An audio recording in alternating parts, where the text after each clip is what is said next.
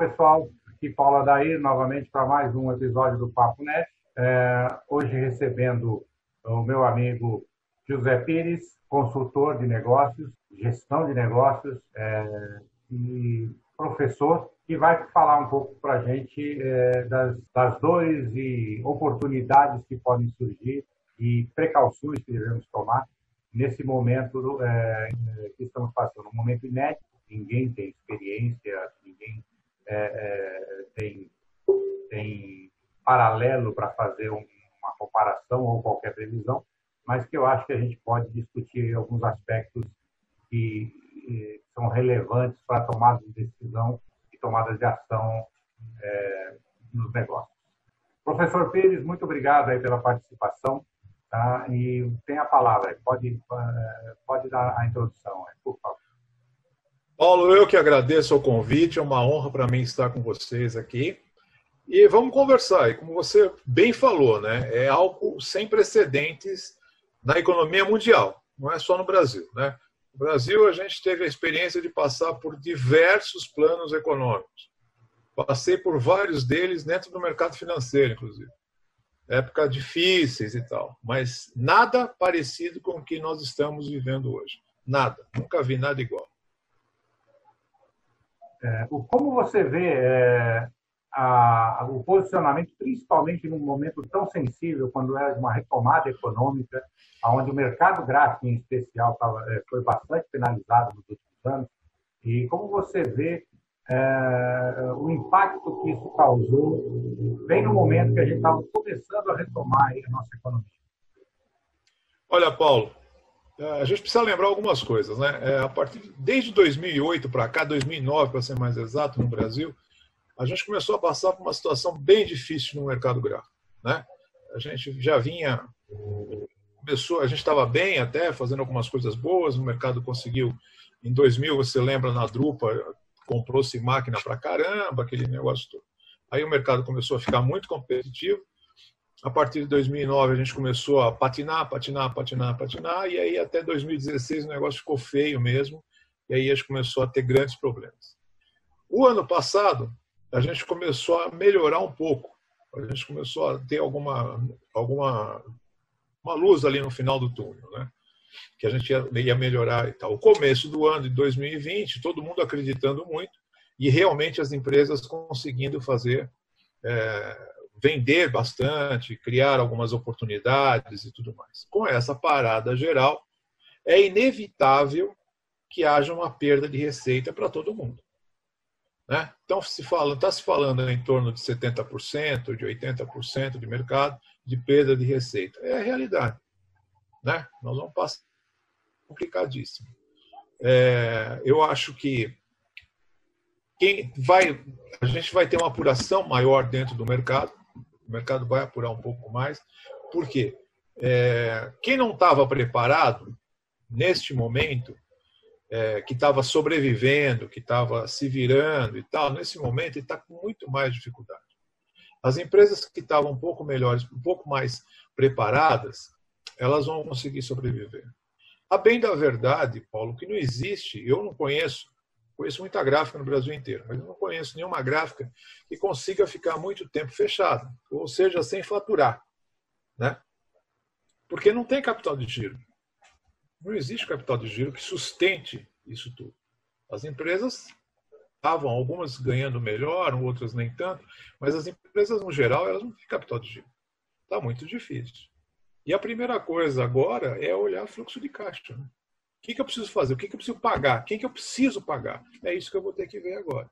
Porque o panorama, neste momento, neste momento, é um panorama muito difícil para o empresário. Você imagina que o cara tem 50, 30, 20, sei lá, 100 pessoas para pagar, fazer pagamentos. Talvez ele até tenha como fazer o primeiro mês, mas o segundo mês ele não vai ter. Né? E aí você está vendo prorrogação de, de, cliente, você vai ter que pedir prorrogação para os seus fornecedores. É uma, é uma constante bola que vai rolando para um lado e para o outro, para um lado e para o outro. É, você acredita que há algum segmento, micro segmento aí desse mercado gráfico que, tenha, de alguma forma, alguma, alguma proteção nessa crise? É, por exemplo, no, se falou, eu vi algum, alguns números, de um aumento, por exemplo, em supermercado de 20% do faturamento nesse começo da crise, o setor farmacêutico também. É, você acredita que o pessoal de embalagem está de alguma forma protegido ou eles também devem estar sentindo impacto? Porque todo o resto da economia está parado, né? Então, é, eu acho que supermercados e, e, e, fármacos não, não seguram sozinhos essa, essa onda toda. É, veja, quem tem, é, quem, quem faz embalagem normalmente tem contratos, né? Então a embalagem continua fazendo alguma coisa. Né? Não vai fazer tudo, mas alguma coisa continua fazendo. O problema é que se isso demorar muito, se é que já não está acontecendo em alguns casos, é, mesmo as grandes empresas, as, as farmacos, as, as alimentícias, elas vão pedir prorrogação, elas vão diminuir contrato, elas vão ter que fazer negociação de alguma forma, né? É, eu tenho um grande cliente que atende atende aí uma parte do, do sul e ele está começando a ter problema lá com o sul porque já estão pedindo para renegociar. É. dentro, da, dentro do que a gente vê de mercado em geral, se você tem supermercado, farmácia abertos, postos de gasolina, farmácia e tal, abertos, é, é, eles, eles vão gerar a necessidade de, de embalagem. Ponto. Né? É, mas também tem um outro mercado para a área gráfica que ainda tem uma movimentação legal, que é de comunicação visual. Né? A comunicação visual está sendo necessária. Está sendo necessária dentro dos hospitais, dentro dos próprios supermercados, das, das, de algumas farmácias. Eles precisam fazer a comunicação visual. Então, eu tenho clientes de comunicação visual que me ligaram e falaram: pô, mas será que eu continuo fazendo? Eu falei, cara, se você tem a demanda, fica fazendo. Houve uma. É, eu entendo até a posição do cliente, porque assim, pô, tá todo mundo parado, mas o cara tá me pedindo para fazer coisas. Sabe? Como é que eu, será que vale a pena eu estar fazendo? Porque tá todo mundo parado. Ah, não, peraí, mas você pode fazer. Faz, né? Faz, negocia com o cara, verifica se vai receber direitinho, tá? esteja lá, né? E o que a gente diz assim, é, é, muito importante isso, né? A comunicação visual é possível, é possível, é possível, ela está funcionando, ela está ainda funcionando bem, né? Ah, só que no, na frente, lá na frente, daqui a algum tempo, a gente vai ver que o mercado gráfico vai mudar. É, não sei se vocês viram, mas é, tem gráficas fazendo aquelas máscaras enormes né? As, máscaras, as máscaras que protegem, né? que tem um negócio aqui, um plástico aqui na frente. Então. A gráfica tem capacidade para fazer isso. Então, as gráficas também estão se reinventando, né, Paulo? Tem um pessoal que está mais esperto, está mais ligado no que está acontecendo. Olha, pô, vamos fazer isso aí, dá para fazer, eu posso fazer isso. É, então eu tem. Eu tenho um pessoal com que eu falei que falou exatamente isso, está fazendo milhares de máscaras, é, mas tem uma, tem uma particularidade, né? Nesse momento de crise, eles estão fazendo isso como voluntários. Então, na verdade, não é um negócio, não, não, é, é, esse caso específico que me, que me reportou uh, ter partido para essa, essa utilização da fábrica dele para fazer essas máscaras, ele não está ganhando com essa máscara. Ele está, na verdade, ele recebendo a doação de material e está usando a mão de obra dele e os equipamentos dele para fazer as máscaras e distribuir e, e, fazer doação voluntária, é, nesse caso específico. Né? É óbvio que a, a, a, demanda deve estar enorme nesse mercado, deve ter muita gente comprando também e muita gente se adaptando. É, a gente viu nos Estados Unidos a utilização daquela lei da guerra, né? de você sim, poder sim. impor o que cada fábrica vai produzir é, obrigatoriamente, mandatoriamente, né? E, e, a gente tem até visto nas redes sociais o pessoal é, é, eu, inclusive, sou um dos que já me manifestei em redes sociais, dessa questão está um pouco ditatorial algumas ações do, dos governos, né? Está se tornando necessária por alguns motivos para redirecionar a produção num sentido, para tentar é, garantir o confinamento no outro, para garantir a logística, garantir a, a entrega da, da, dos produtos essenciais. É, mas a gente está vendo realmente um regime de guerra acontecendo lá fora. Não, mas é, na Itália também, aqui nos Estados Unidos e tudo mais, eu, eu, falo periodicamente, eu falo quase todo dia. Eu tenho um amigo na Itália, um colega de mestrado, e a gente conversa muito lá, ele contando a situação dele, né, que ele está para o norte da Itália, realmente o negócio lá é, é feio. Precisa fazer isso também. Né? Eles precisam ter essa. Lá o pessoal é multado, lá o cara é preso, não pode sair mesmo. Mas eu, eu entendo que, que tem essa necessidade, em alguns momentos vai ter essa necessidade. Não sei se no Brasil nós chegaríamos a tanto.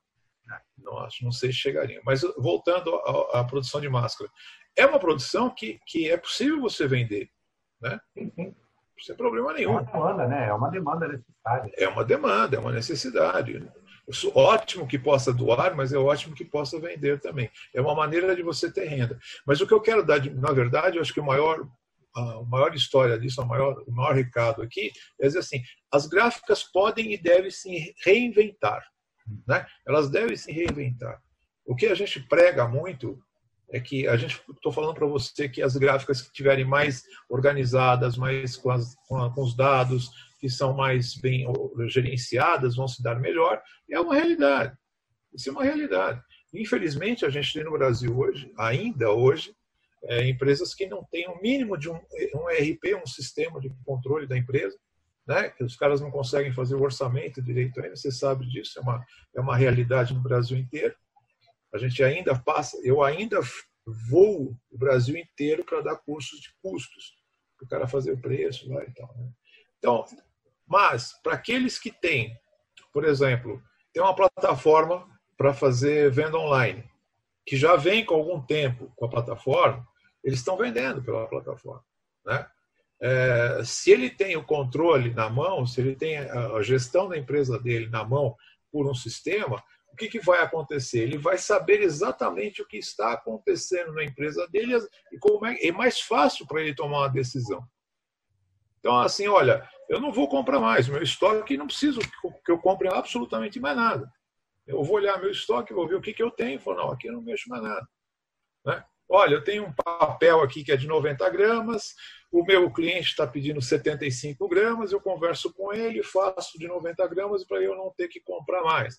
Ou alguma coisa do gênero, né? que, eu, que eu possa ir substituindo algumas coisas dentro do meu estoque. Eu evito de mexer no meu estoque. Né?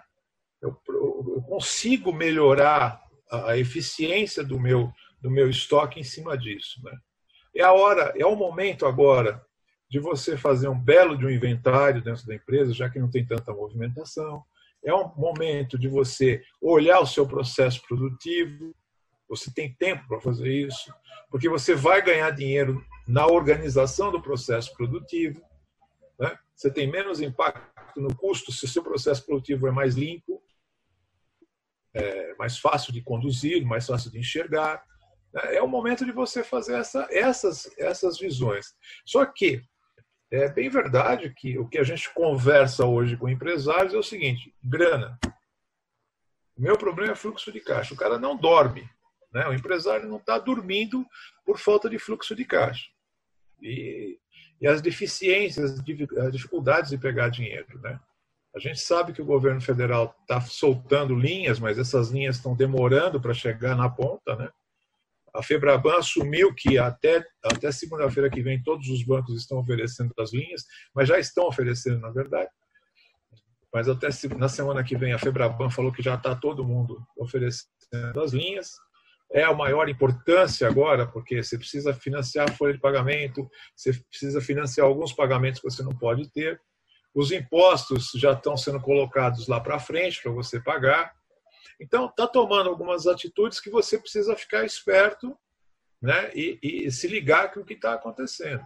Flexibilização do contrato de trabalho, acordos com sindicatos para melhorar a sua capacidade de pagamento e não deixar ninguém, não demitir ninguém, né? Que é o mais difícil, né, Paulo? Como é que você vai fazer isso? Como é que você vai manter os empregos se você não consegue manter a sua empresa? Esse é, essa é a dúvida, né? Eu acho que a maior dúvida é essa.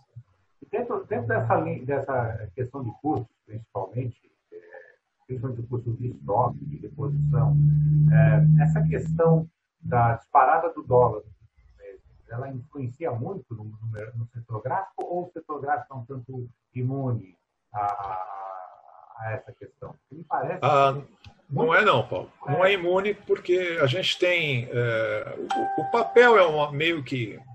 A gente, é, é brasileiro, mas você sabe que o papel é mercado internacional, é medido pelo mercado internacional, mas eu não vou entrar numa, nessa, nessa seara.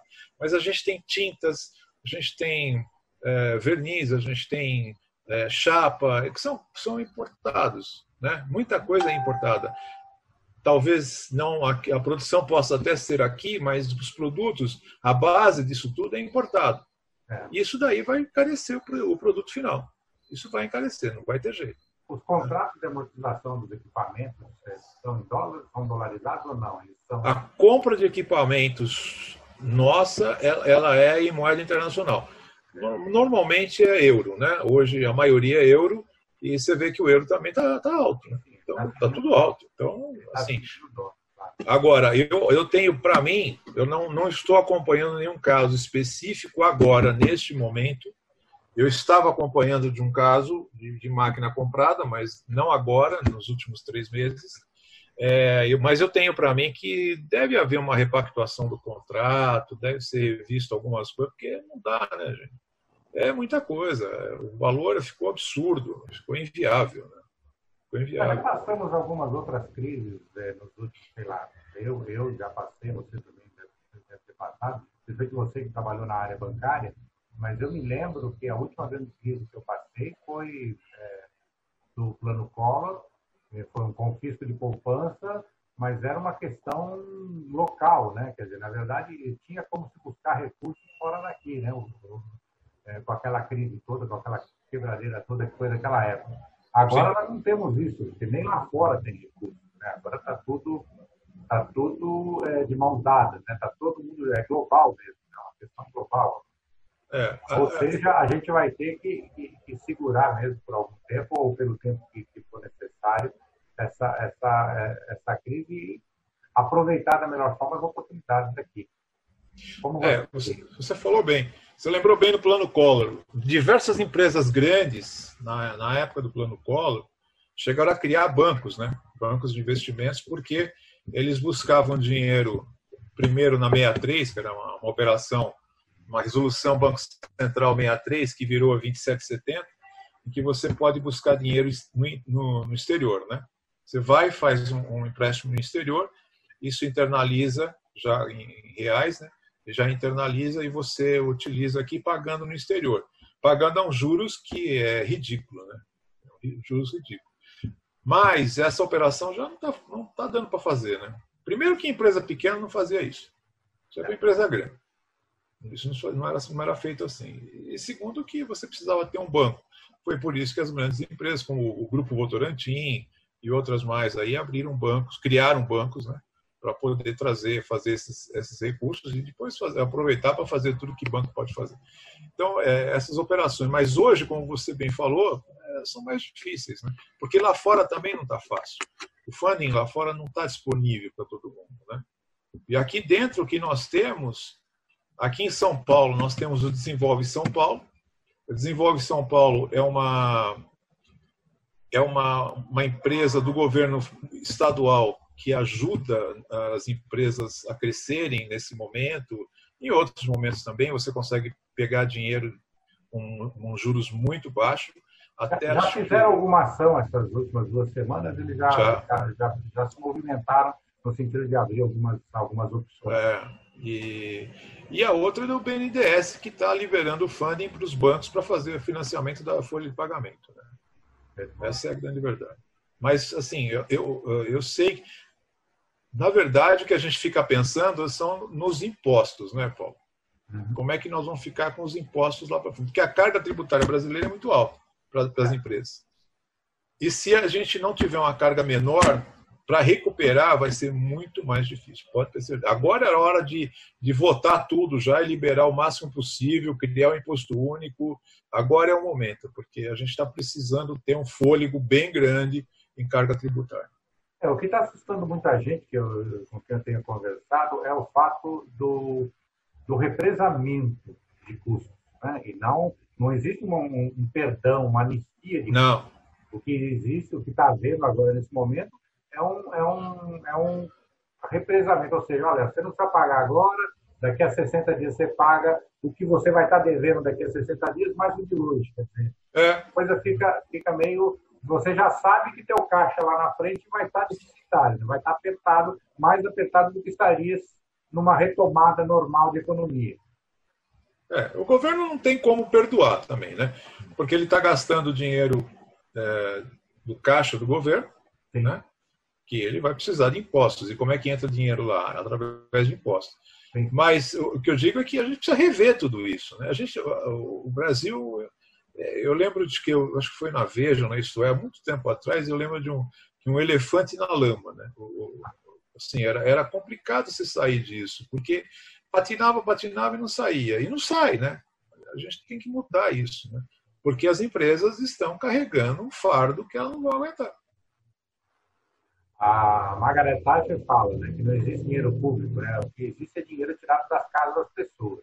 Exatamente. Exatamente. Se a gente entra numa situação onde as casas não estão produzindo riqueza, não tem riqueza no Estado. Então, uma hora isso vai. E outra coisa, né, que eu vejo é que né, esse Estado também não vai poder se endividar, porque lá fora também não, não tem como pegar esse recurso e falar, vamos fazer um endividamento.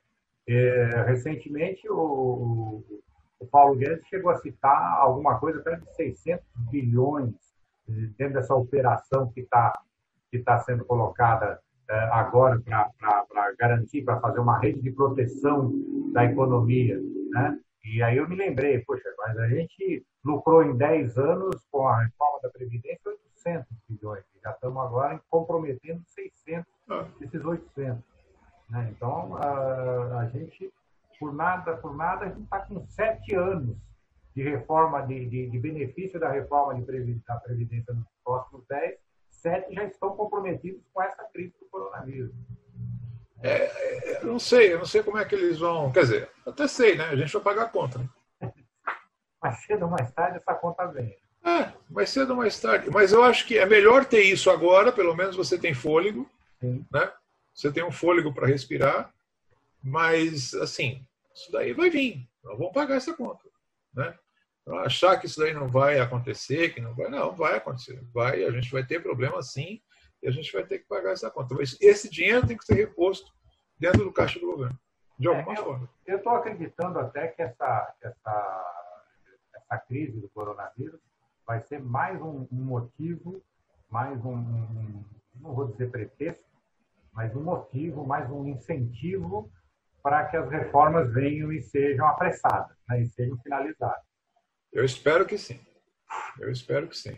Porque o empresário, o empresário no geral, no Brasil, e mais, não é só empresário que já está estabelecido no Brasil, mas para que você consiga ter investimento no Brasil, a gente precisa arrumar casa. Sabe? A gente precisa arrumar a casa, a gente tem que dar segurança jurídica, a gente tem que dar condições. Você sabe que um dos grandes problemas de você trazer é, empresas para o Brasil, dependendo do ramo da empresa do Brasil que ela não consegue vir, não tem mão de obra. Não tem mão de obra especializada. É, é, se você olhar dentro do mercado, a gente está falando de desemprego, mas o desemprego é, tem alguns mercados que tem vagas em aberto. Eu tinha um cliente agora há pouco tempo que eu fiz um projeto específico com cinco vagas em aberto, uma área específica que não tinha gente. Contratava, não tinha, não tinha como contratar, não tinha ninguém para assumir a posição. Cinco posições, posições para ganhar bem, para ganhar mal não. Mas é esse é um problema que a gente tem, né? A educação no Brasil está ruim, né?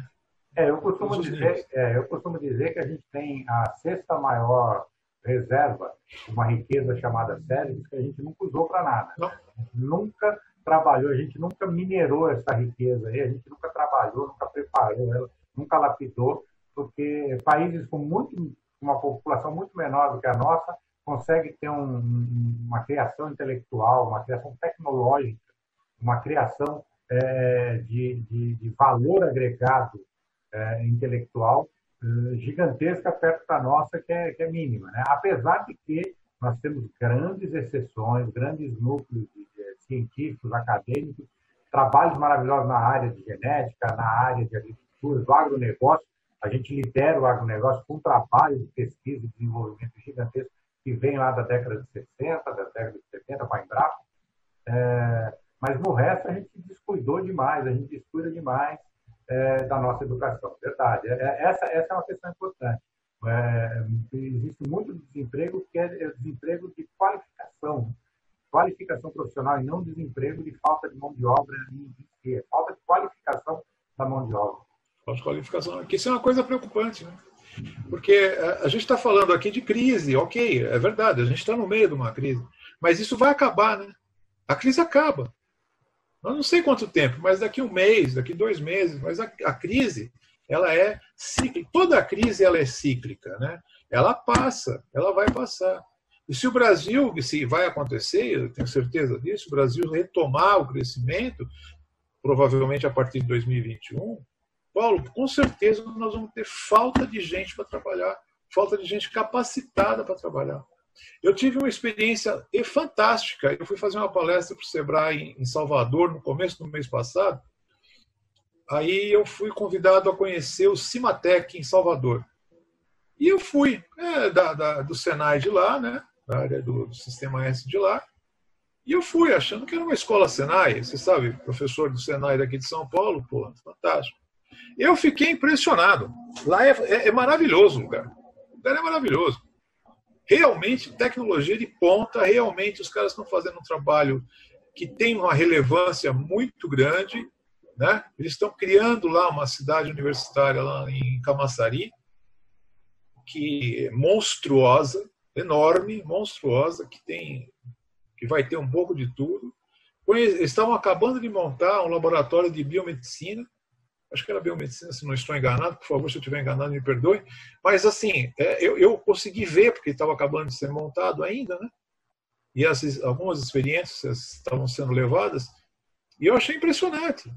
Nós precisamos de mais disso. Nós precisamos muito mais disso. Nós precisamos disso em São Paulo. É, nós temos ali, na, ali em Campinas uma região de, de alta tecnologia.